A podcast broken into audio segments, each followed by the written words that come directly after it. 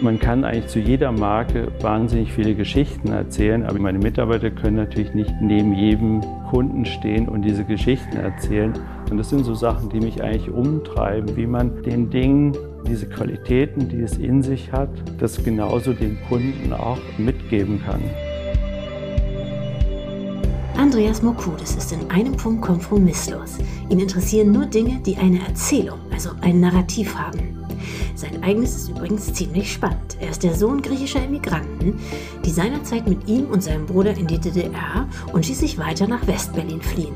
Früh interessiert er sich für Mode und Qualität, vielleicht weil beides zuvor in der Mangelwirtschaft nicht immer selbstverständlich war. Vor der Schule jobbt Andreas im Supermarkt, um sich genauso eine gelbe Versace-Lederjacke leisten zu können, wie Richard Gere sie in American Gigolo trägt. Mit Anfang 20 heuert er im Berliner Designmuseum an, dem sogenannten Museum der Dinge. Er bringt es bis zum Geschäftsführer und eröffnet schließlich einen eigenen Concept Store, für den die Kunden heute von nah und fern anreisen. Ob Mode, Möbel, Kosmetik oder Bücher, bei Andreas Mokudis gibt es nur Dinge, die schön sind, die Stil haben und genau ein Narrativ. Und heute, anlässlich seines 20. Jubiläums, erzählt er uns davon. Herzlich willkommen bei Die Sucht zu sehen, lieber Andreas Mokudis.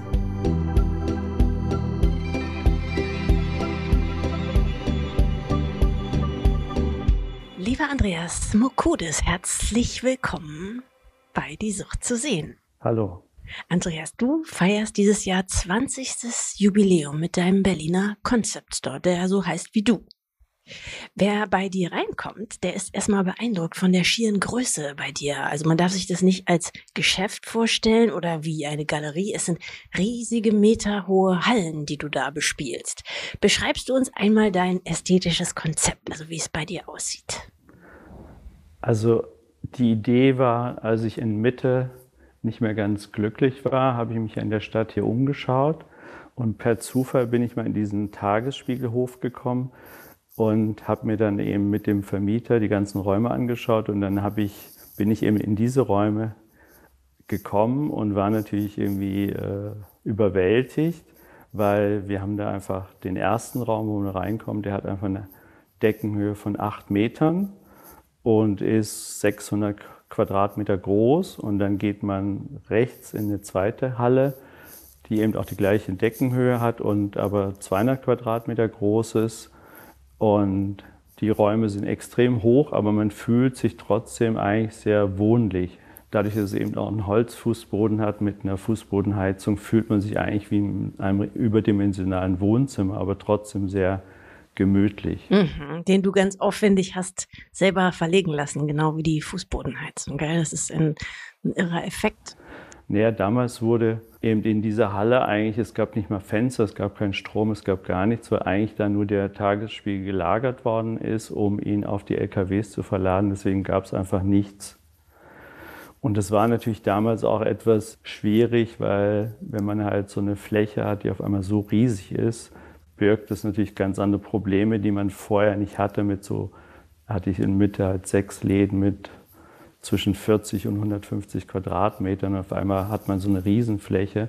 Das bedeutet ganz andere äh, Bedingungen wie Alarmanlagen und diverse andere Geschichten, die eben wirklich mich vor ziemlich viele Probleme damals gestellt haben. Weil ich das so aus dem Bauchgefühl entschieden habe, das mache ich, ohne zu wissen, was auf mich dazukommt.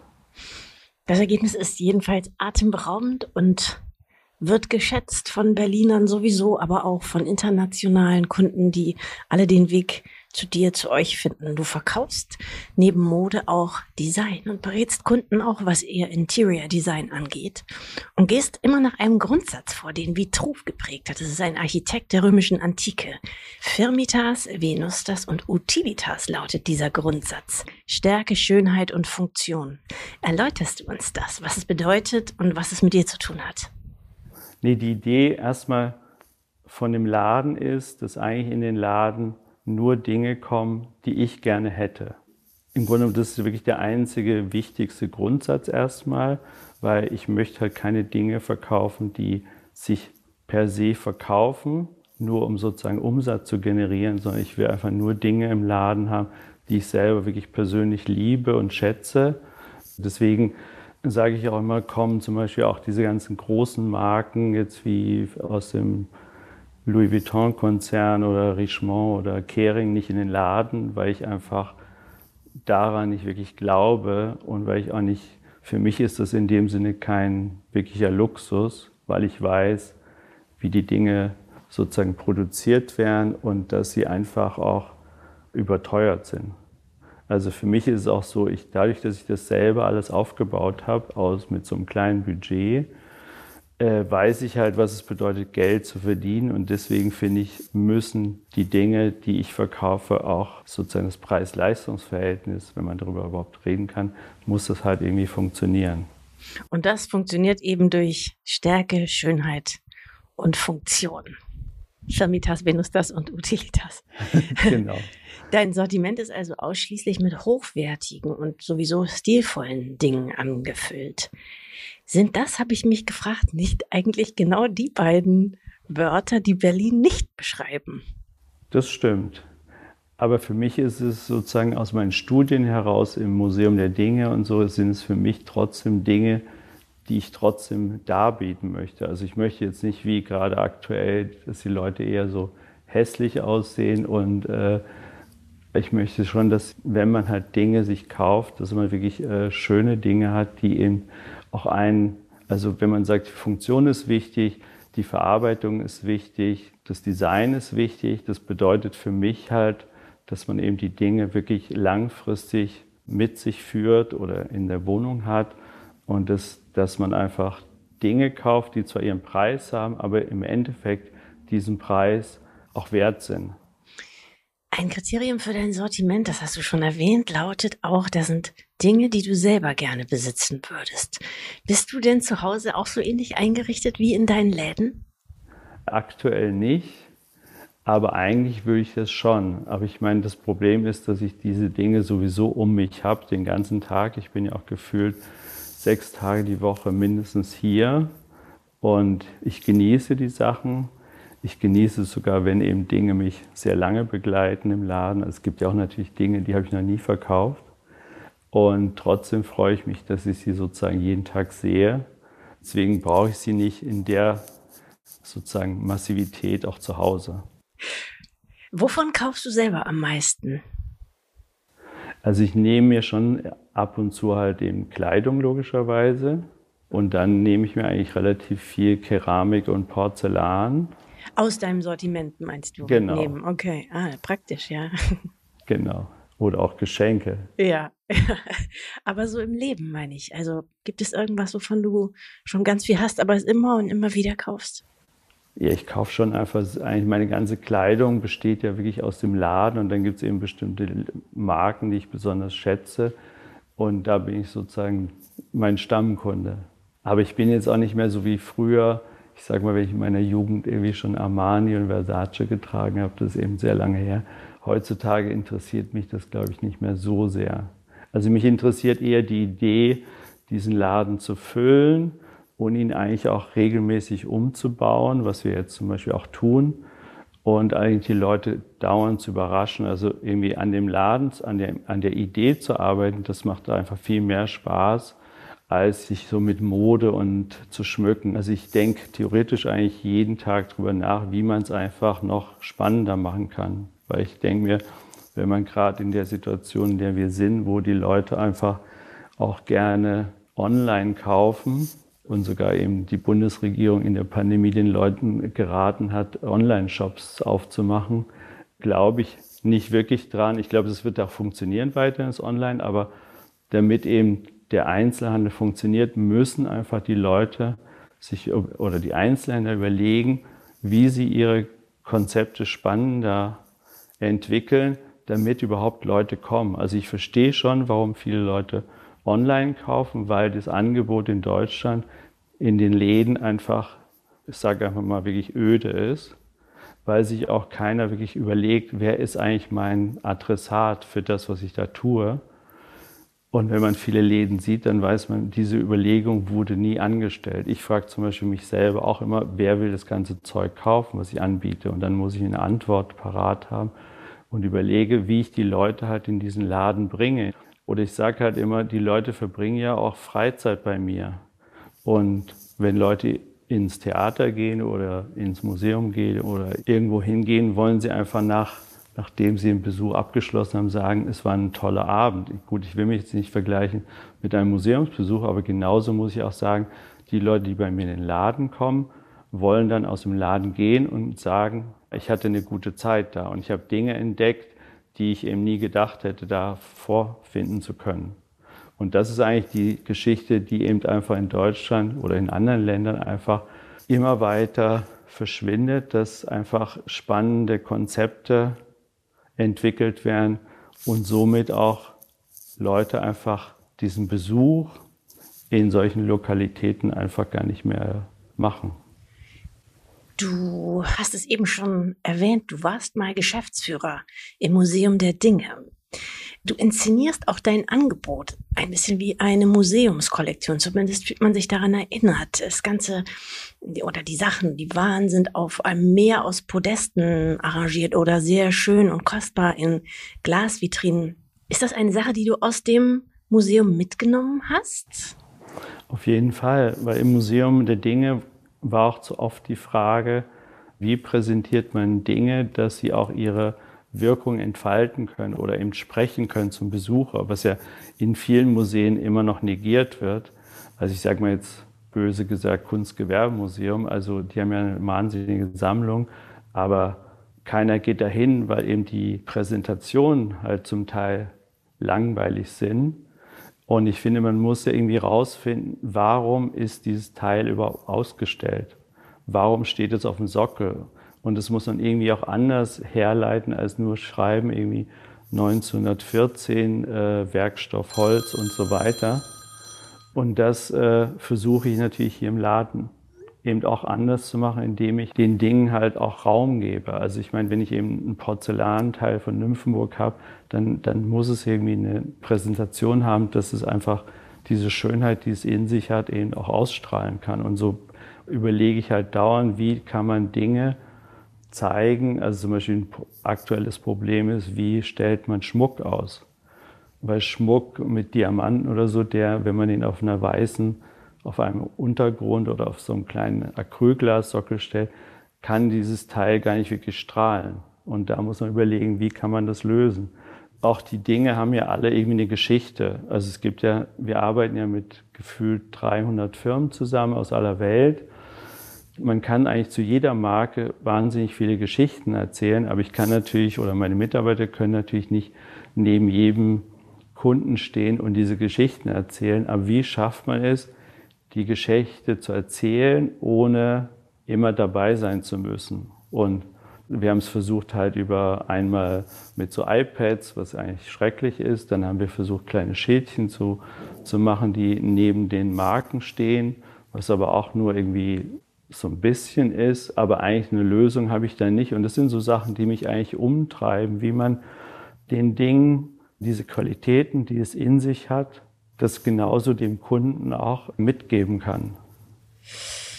Mir ist aufgefallen, du und deine Räumlichkeiten und auch dein Sortiment natürlich, ihr spornt JournalistInnen zu Höchstleistungen an.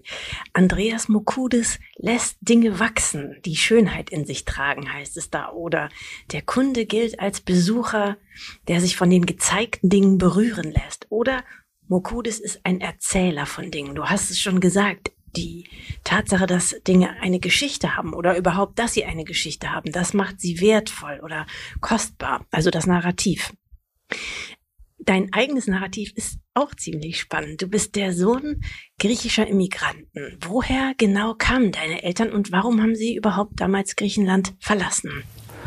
Also meine Eltern äh, haben Griechenland verlassen nach dem Bürgerkrieg in Griechenland. Also sie waren auf der Seite der Kommunisten gegen die Monarchisten. Die Monarchisten haben gewonnen. Und dann kam eben das Angebot der Ostblockländer, sie aufzunehmen. Also entweder in die Ostblockländer oder eben ins Gefängnis. Das heißt, meine Eltern sind eben mit, was man gar nicht so weiß, mit Hunderttausenden von Griechen in verschiedene osteuropäische Länder gebracht worden. Das heißt nach Polen, DDR, Tschechoslowakei, damals Russland. Hm. Wann genau war das? Das war 1949. Und die Idee war sogar damals eben die Familien auseinander zu dividieren, damit eben man sie halt in den Ländern, wo man sie hingebracht hat, eben zu Kommunisten macht, um sie später wieder nach Griechenland zu schicken, um den Kommunismus da durchzusetzen.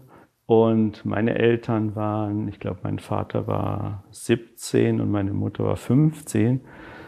Die kamen aus kleinen Bergdörfern und waren auf einmal in, diesen, in dieser DDR und äh, sprachen natürlich die Sprache nicht, kamen auf die Schule, wurden dann zu Ingenieuren ausgebildet. Kannten sich schon? Nee, die kannten sich gar nicht. Also sie hätten sich im normalen Leben, hätten sie sich nie kennengelernt. Also sie waren sozusagen 600 Kilometer Luftlinie entfernt. Wahnsinn. Und dann haben sie sich eben kennengelernt, dann haben sie geheiratet, mein Bruder und ich kamen zur Welt und dann, sie waren in Dresden, wo wir geboren sind, mein Bruder und ich, wir waren ja eigentlich gar nicht so unglücklich als Kinder da, aber das Problem war, dass meine Großeltern in Griechenland geblieben sind und keine Rente bekamen und mein Vater eben gesagt hat, wir müssen sie unterstützen. Und es ging eben nicht mit DDR-Mark, sondern wir mussten halt nach Griechenland, um ihnen zu helfen. Und dann haben wir einen Ausreiseantrag gemacht und sind dann irgendwie über diesen Tränenpalast, wie er heute heißt, nach äh, West-Berlin gekommen. Hier hat uns die Militärmission gesagt, wir wären trotzdem noch unerwünscht in Griechenland. Das heißt, wir konnten weder nach Griechenland noch zurück. Und dann saßen wir hier fest, dann waren wir beim Roten Kreuz, weil wir, also Costa und ich hatten so ein kleines Köfferchen, meine Eltern hatten einen großen Koffer und mehr hatten wir nicht, weil unser ganzes Hab und Gut war auf dem Weg schon nach Griechenland. Wie alt wart ihr Geschwister? Also ich war zwölf und Costa war 14. Also sehr bewusst schon alles erlebt, ja. Ja, und dann sind wir halt in so ein Rotkreuz-Auffanglager gekommen und dann haben meine Eltern eben einen Job gefunden und dann sind wir hier geblieben und dann durften wir tatsächlich erst 1979 nach Griechenland ausreisen. In der Zwischenzeit haben meine Eltern immer Geld an meine Großeltern geschickt und als wir dann 1979 zum ersten Mal da waren und nahm meine Großmutter meine Mutter beiseite und meinte zu ihr, das Geld, was du uns geschickt hast, das haben wir für dich alles aufbewahrt. Das heißt, wir haben diesen Systemwechsel gemacht, eigentlich für nichts, weil sie haben das Geld einfach nicht ausgegeben. Oh Mann. ihr seid dann aber wieder zurückgekommen als Familie oder wie seid ihr dann wieder in Berlin gelandet? Oder habt ihr, habt ihr die Großeltern nur besucht? Wir haben die eigentlich nur besucht. Also 1979, als die Sozialisten in die Macht kamen, durften wir zum ersten Mal wieder nach Griechenland reisen. Aber dann waren wir hier schon in West-Berlin seit 1973 und dann gingen wir hier zur Schule und alles und dann macht es auch keinen Sinn mehr nach Griechenland zu gehen. Ihr seid dann im Wedding groß geworden, das äh, im Westberliner Stadtteil damals, glaube ich, noch ein bisschen rougher war als heute. Wie habt ihr damals 12 und 15, hast du, glaube ich, gesagt, habt ihr den Wechsel gefunden, äh, empfunden als, als Jungs? Wie war das in der Schule? Wie haben die auf euch reagiert? Wie habt ihr auf sie reagiert? Also eigentlich heute kann ich drüber lachen, aber damals war es gar nicht lustig, weil mein Bruder und ich, wir hatten dann eben unsere, weil wir auch eigentlich gerade meine Eltern gerade einen Job gefunden haben, wir hatten kein Geld. Das heißt, wir trugen diese Ostsachen noch. Was waren die Ostsachen? Wie sahen ja, die aus? Das waren irgendwelche, ich kann mich nicht wirklich daran erinnern, es sah schrecklich jedenfalls aus. Verdrängt. Verdrängt, wirklich. Und dann sprachen mein Bruder und ich natürlich das breiteste Sächsisch, was damals 73 noch nicht so bekannt war, aber es führte einfach dazu, dass man immer über uns gelacht hat. Oh. Das heißt, in der Schule war es dann so, dass wir im Grunde genommen ich glaube, einfach zwei Jahre lang nichts gesagt haben. Das heißt, wir waren dann immer schriftlich eins, mündlich sechs, oh. so ungefähr. und, und natürlich war, muss man sagen, dieser Systemwechsel ganz dramatisch für uns, weil wir kamen dann aus diesem Dresden, wo man ja sagt, das Tal der Ahnungslosen, weil wir hatten ja tatsächlich kein Westfernsehen. Das heißt, wir kamen aus dieser DDR, wo wir eigentlich relativ glücklich waren, weil man muss auch sagen, um uns herum äh, waren ja auch hunderte von Griechen. Ne? Also da, wo wir in Tolkewitz gewohnt haben, gab es in, zum Beispiel in unserem Haus gab es nur eine deutsche Familie und sonst nur Griechen. Und in jeder Schulklasse in der Schule gab es zwischen vier und zehn Griechen. Also eigentlich ging es uns ganz gut. Aber wir hatten natürlich auch keinen Kontakt zum Westen. Das heißt, wir wussten auch nicht, wenn wir jetzt nach West-Berlin gehen, auf was uns da erwartet. Und auf einmal kommst du aus so einer, ich meine, in der DDR habe ich von meinem Vater, wenn er sein Gehalt gekriegt hat, eine Tafel Schokolade gekriegt. Eben, es gab keine Orangen, keine Bananen, nichts, außer man hatte Beziehung zu jemandem in der Kaufhalle. Das heißt, man kam dann in diesen Westberlin an und alles glänzte und äh, glitzerte und alles war sozusagen verfügbar. Und auf einmal gab es eben Schokolade und Bananen und diese ganzen Südfrüchte ohne Ende. Also gefühlt hat unsere Familie dann am Tag so eine Staude Bananen gegessen. Wirklich war das, war das, man denkt ja oft, das ist vielleicht ein Klischee, aber. Nee, aber es stimmt tatsächlich, weil wir hatten ja im Grunde genommen, ich hatte in meinem Leben noch keine gegessen. Und man wusste, es gibt es, weil natürlich manche Leute, bestimmte Leute haben was bekommen, aber wir als normale Menschen eben nicht. Und dann hat man sich auf diese Dinge gestürzt und hat so viel Bananen gegessen, bis ich einfach keine Banane irgendwann jahrelang nicht mehr sehen konnte. Verstehe ich, ja. Und alles war verfügbar und man konnte es kaufen, aber wir hatten auch kein Geld damals. Also es war schon eine, eine schwierige Zeit für uns, für Costa und mich. Und dann war es bei mir dann so, dass der Schularzt bei mir auch noch Kurzsichtigkeit diagnostiziert hat. Und auf einmal habe ich dann noch on top so eine Kassenbrille bekommen. Also aber echt gebeutelt, ja. Ich musste dann immer die Sachen von meinem Bruder dann abtragen, dann hatte ich die Kassenbrille und die Sächsisch und das war so echt. Habt ihr Haue bekommen von den anderen? Nee, nee weil ihr nicht, zu zweit wir, wart, ja. Wir waren zu zweit, mhm. aber es mhm. war natürlich, wir waren so ein bisschen so Geächtete. Niemand wollte mit uns so was zu tun haben. Und deswegen hat es echt lange gedauert, bis es dann irgendwie so akzeptierter war und wir natürlich unser Hochdeutsch verbessert haben und dann war alles auch ein bisschen einfacher. Aber diese Zeit hier war eben wirklich hart. Mm. Ja, klingt so. Ich las, du hast vor der Schule im Supermarkt gejobbt, weil du, das muss später dann gewesen sein, eine gelbe Versace Lederjacke haben wolltest, die du in dem Film American Gigolo gesehen hattest. Ich nehme mal an, an Richard Gere. Das stimmt. Kam es dazu? Hast du es zu der gebracht oder wie ging das weiter? Nee, es war damals, dass mein Bruder und ich, glaube ich, im, also wenn man aus der DDR kommt, ist man dann so, die ersten Urlaube waren natürlich dann so nach Mallorca fahren oder eben nach äh, Rimini oder so. Und da habe ich mit meinem Bruder zum ersten Mal so eine italienische Vogue in die Hand bekommen. Und dann haben wir uns ein bisschen so für Mode interessiert. Und dann habe ich eben American Gigolo gesehen und eben, das war eben die Zeit, wo eigentlich die beste Zeit von Armani damals, Anfang der 80er. Und dann Versace auch. Und dann gab es tatsächlich in Berlin einen Laden, der hieß Kramberg, was wirklich einer der besten Läden in Deutschland war, der auch beide Marken führte und später Mitte der 80er sogar einen eigenen Yamamoto und Comme des Garçons Laden hatte. Und um dieses eben, mir diese Sachen zu leisten, habe ich eben dann tatsächlich am Salzufer, da wo das frische Paradies ist, ah, da ja. in der Nähe. Sporstraße, ja. Die Mausestraße. Ja. Genau. Da war eben so ein großer Supermarkt. Und da habe ich tatsächlich, bin ich um halb vier morgens aufgestanden und habe um vier da geputzt bis sieben und bin dann direkt von da aus irgendwie in die Schule gefahren. Und das habe ich, glaube ich, drei, vier Monate durchgehalten. Und von dem Geld habe ich mir so eine Jacke gekauft. Wahnsinn. Und wie alt warst du da? So 16, 17. Okay. Das musst du sehr, sehr gewollt haben, denn in dem Alter so früh sich aufzuraffen und dann noch zur Schule zu gehen und das beides eben parallel durchzuziehen, die Motivation hat man ja in dem Alter eigentlich gar nicht, oder? Oder die Zielstrebigkeit. Ja, aber es war so dieser wirklich dieser Wunsch, diese Dinge mal zu besitzen. Und dann habe ich mir das natürlich vorgestellt, habe es gemacht und war mir natürlich auch nicht klar, was es bedeutet, jeden Morgen um halb vier aufzustehen, um eben sozusagen mit dem Nachtbus da hinzufahren. Aber der Wille bewegt manchmal so Berge. Und dann hast du sie dir gekauft, die gelbe Lederjacke. Genau. Und eigentlich war ich da eigentlich relativ schüchtern ja. und habe die dann in der Schule auch getragen, was irgendwie absurd war. Weil ja, weil ich, auffälliger geht's weil, ja weil alle haben mich natürlich angestarrt. Ja, klar. Und, und mein, mein Geschichtslehrer meinte irgendwie sowas so indirekt, ob ich jetzt mein, mein Geld anderweitig verdiene. Sowas haben Geschichtslehrer noch gesagt ja, genau. damals. Ja.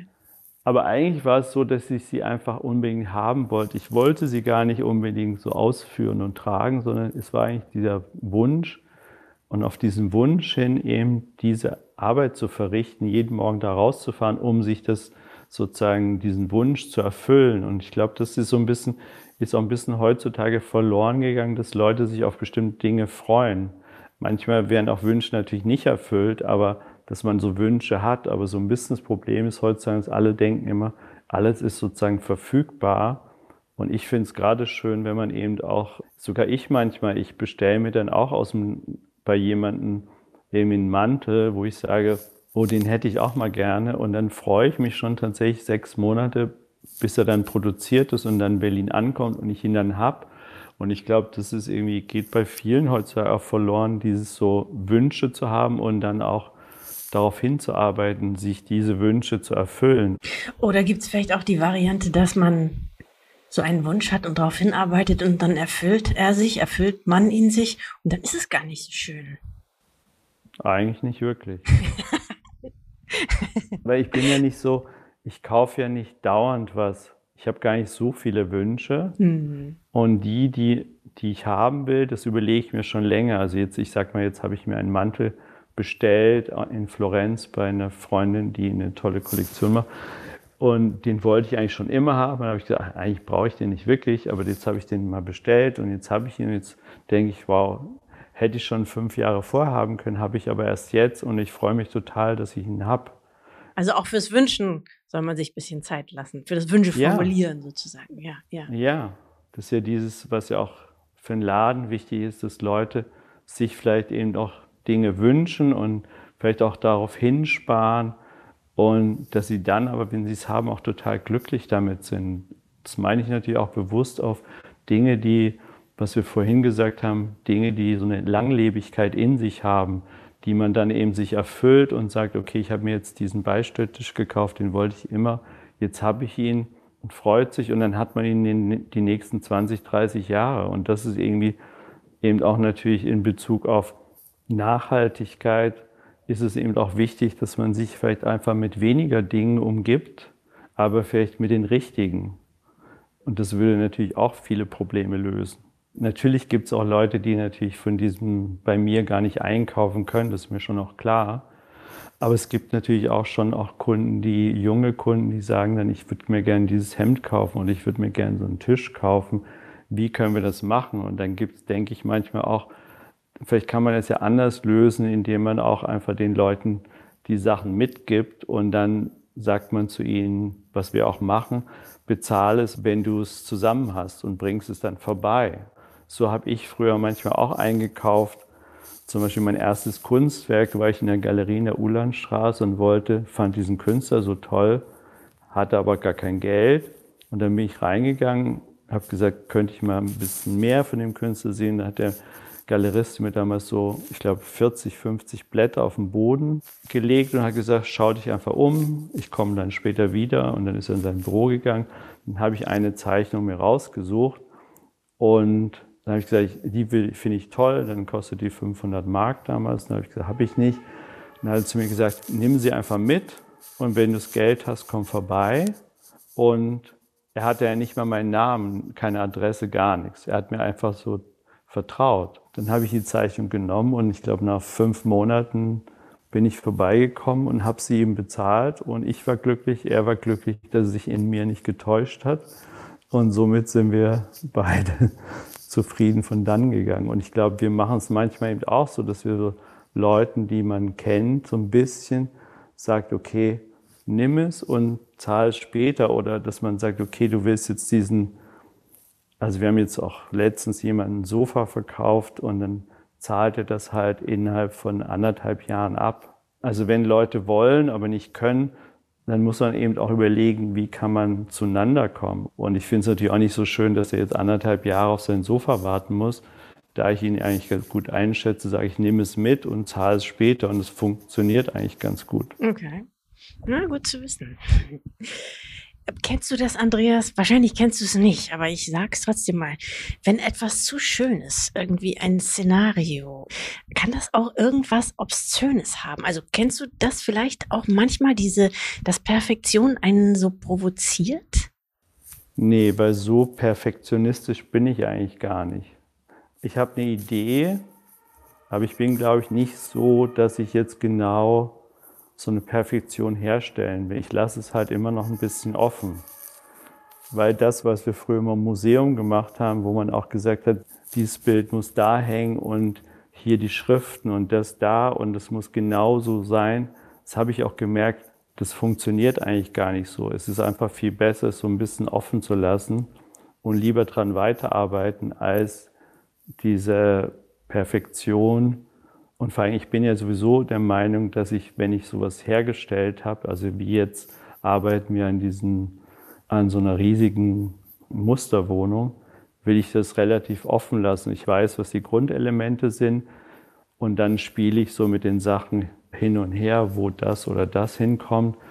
Aber ich bin mir relativ sicher, dass ich es dann auch wieder relativ schnell ein bisschen umbaue. Also ich glaube, perfektionistisch ist nicht so mein Ding. Ich bin eher so für, indem ich eine Sache beende, mache ich fange ich schon wieder an, an der weiterzuarbeiten. Weil wir haben zum Beispiel ja diese Halle ja auch erst vor ein paar Jahren umgebaut. Und jetzt habe ich festgestellt, ich hätte sie einfach gerne ganz anders jetzt und dann bauen wir das um und vielleicht in zwei Jahren machen wir wieder ganz was anderes. Okay. Also offen lassen ist die Möglichkeit, ist eigentlich von jetzt auf gleich immer wieder ändern zu können, ja? Genau. Also wir haben ja diese drei Läden in der Potsdamer Straße, die ja nicht so fix sind. Das heißt, der Hauptladen, der hat natürlich vor allen Dingen diesen Fokus auf Mode, aber jetzt nochmal stärker Einrichtung. Und dann haben wir einen anderen Laden, der ist auch Möbel, was auch wie eine eingerichtete Wohnung ist.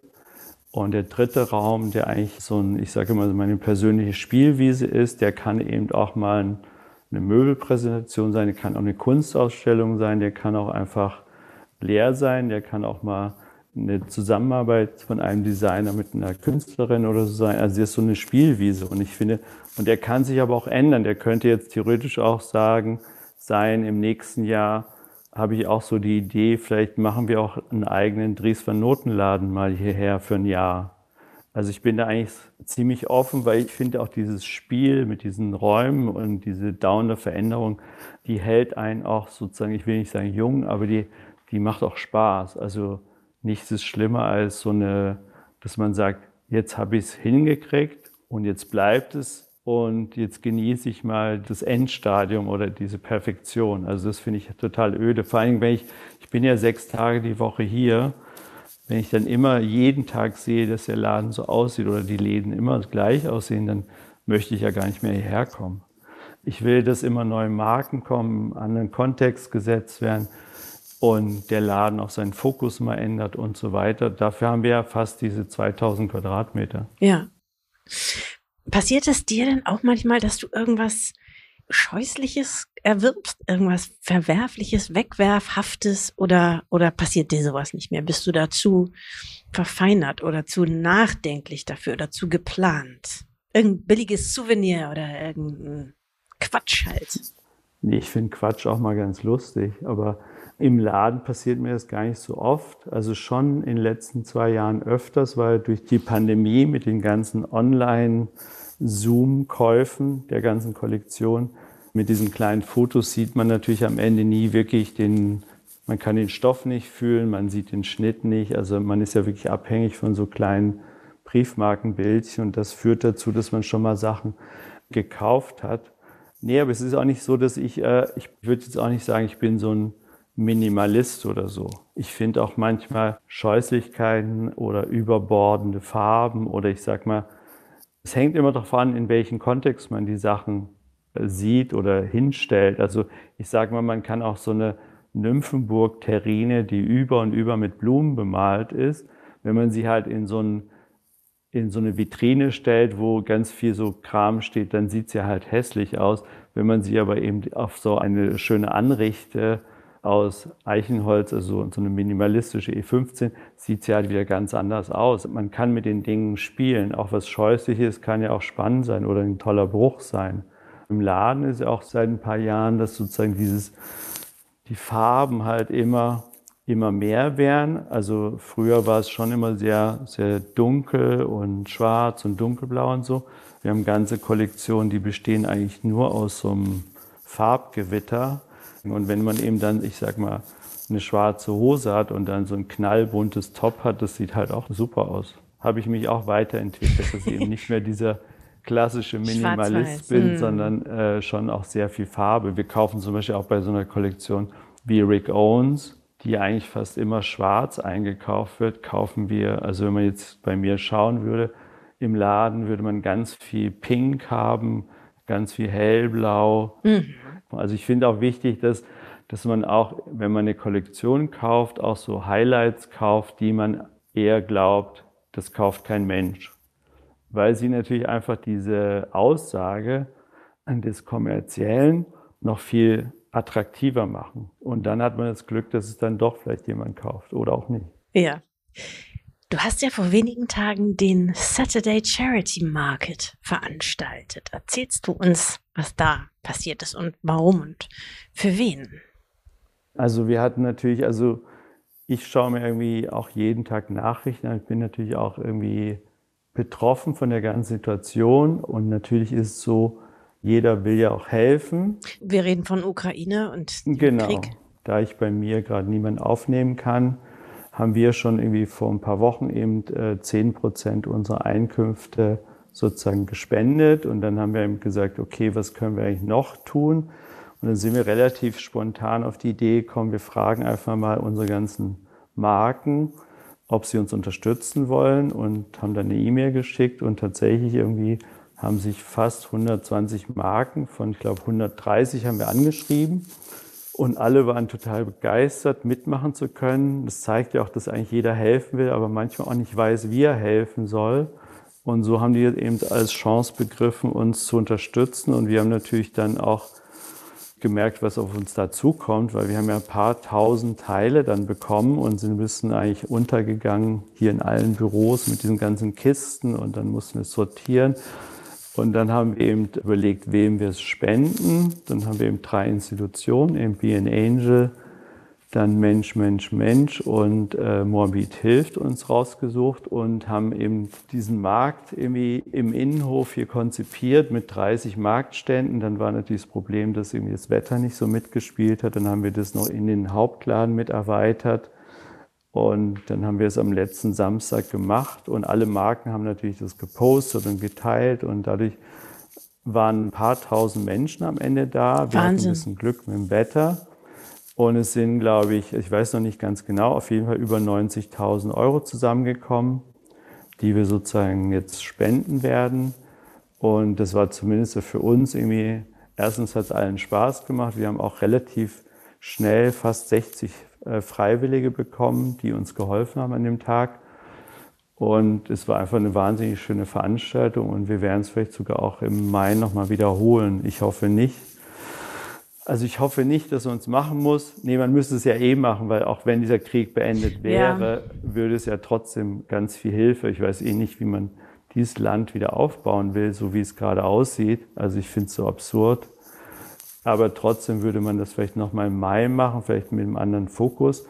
Freunde von mir in der Kurfürstenstraße haben gesagt, sie haben nur noch Leute so mit Tüten gesehen von unseren Tüten. Und es war schon sehr befriedigend, dass ich in, dem, in der Hinsicht auch mit meinen Mitarbeitern helfen konnte, also einen kleinen Beitrag leisten konnte. Und ich finde, es hat uns zwar natürlich jetzt ein bisschen mit Gallery Weekend einen Tick zurückgeworfen, zeitlich, aber das kriegen wir, müssen wir halt dann wieder einholen. Aber es war sehr schön, das gemacht zu haben. Genial.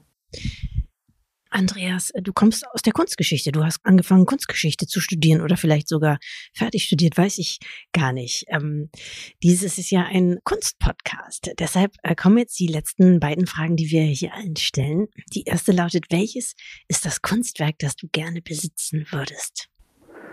Oh, das ist eine schwierige Frage. Nur in dieser Sekunde. Okay. Was schießt dir sozusagen in den Kopf? Ich hätte, glaube ich, mal so eine Installation von Franz Erhard Wald, eine aus äh, Stoff, eine Wandinstallation. Habe ich mir schon immer gewünscht. Das ist aber schon eher machbar noch als diese ganzen anderen Wünsche, die schon sehr weit weg sind. Ja. Auch aus finanziellen Gründen. Ja, aber du hast ja, du bist ja ein Befürworter von, man soll sich genau überlegen, was man sich wünscht. Und passt ja dann, dass du dir eine machbare aussuchst. Das stimmt. Aber auch die vielen, die nicht machbar sind, es macht ja auch Spaß, sich vorzustellen, dass man mal der Besitzer sein könnte. Weil es gibt ja auch viele Leute, die interessiert dieser Besitz ja gar nicht.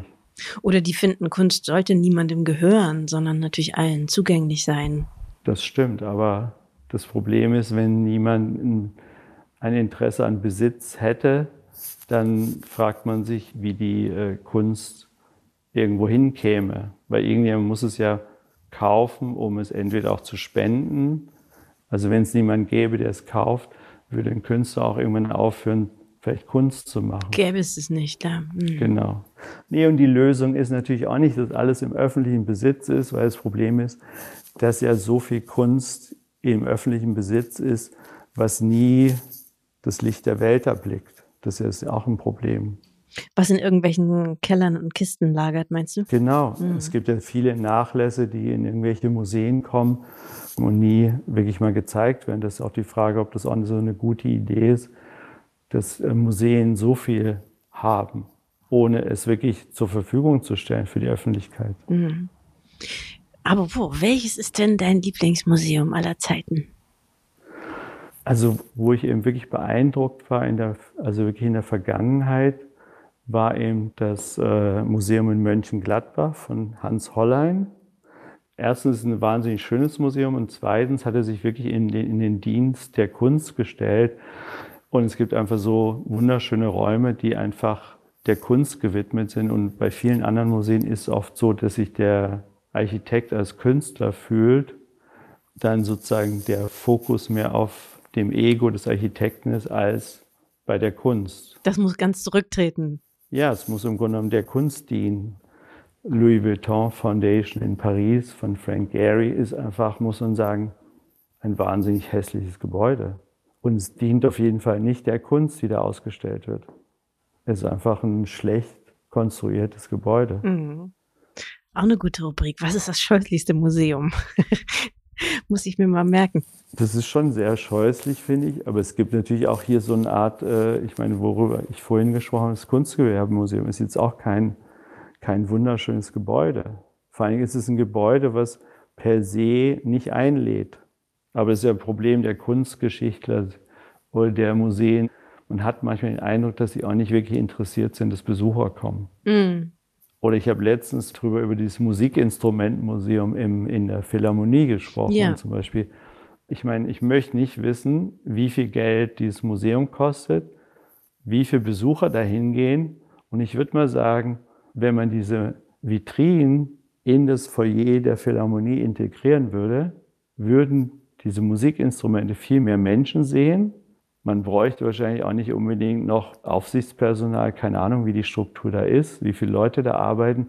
Aber ich möchte nicht wissen, wie wenig Menschen dieses Museum besuchen. Und es würde viel mehr Erfolg haben, wenn es einfach in, ins Foyer integriert wäre. Man sieht nie jemanden reingehen. Man ist ja allenthalben an dieser Ecke und kann so ein bisschen, das ist ja auch einsichtig. Und ich sehe auch nie jemanden darin, weiß allerdings, dass die Schulklasse meiner Tochter schon mal da war. Ich glaube, das ist so eine Art Museum. Ja, aber es ist eigentlich, wenn man überlegt, wäre es viel schöner, diese wunderbaren Instrumente würden eben die Leute sehen ja, im Foyer, die, die sich, eh für Musik interessieren. Ja. Und dann würde man auch viel Geld sparen. Und genauso ist es halt irgendwie im Kunstmuseum, die wahrscheinlich fantastische Sammlungen haben. Aber manchmal würde ich denen unterstellen, ohne sie wirklich zu kennen oder sie angreifen zu wollen, dass sie gar kein Interesse haben, dass da Leute hinkommen. Also ich habe zum Beispiel da mal eine Ausstellung gesehen über Muthesius, der auch den Palast des Maharajas in den 20er Jahren gebaut hat, da haben die so ein paar Möbel und dann stehen die eben vor so, auf so einem Sockel. An den Sockel steht dann irgendwie Holz 1922.